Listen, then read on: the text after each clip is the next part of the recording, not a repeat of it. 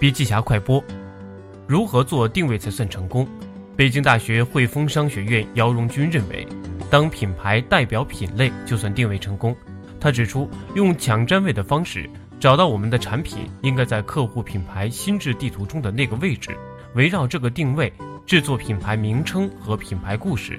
不断通过各种场合跟客户去讲，直到客户心中画上这个等号。只要他们想到某一类产品，就会想到你的品牌；想到你的品牌，就想到这类产品。那如何做呢？他推荐了五种方法：第一，抢先进入，抢占客户心中还没有打标签的品类；第二，让品牌占据一个特性，跟品类里的老大去对立；第三，开创新品类；第四，百分之八十的企业都会用到聚焦；最后一种。用新一代的产品去定位。深度学习还需关注微信公众账号“笔记侠”，阅读完整版笔记还原。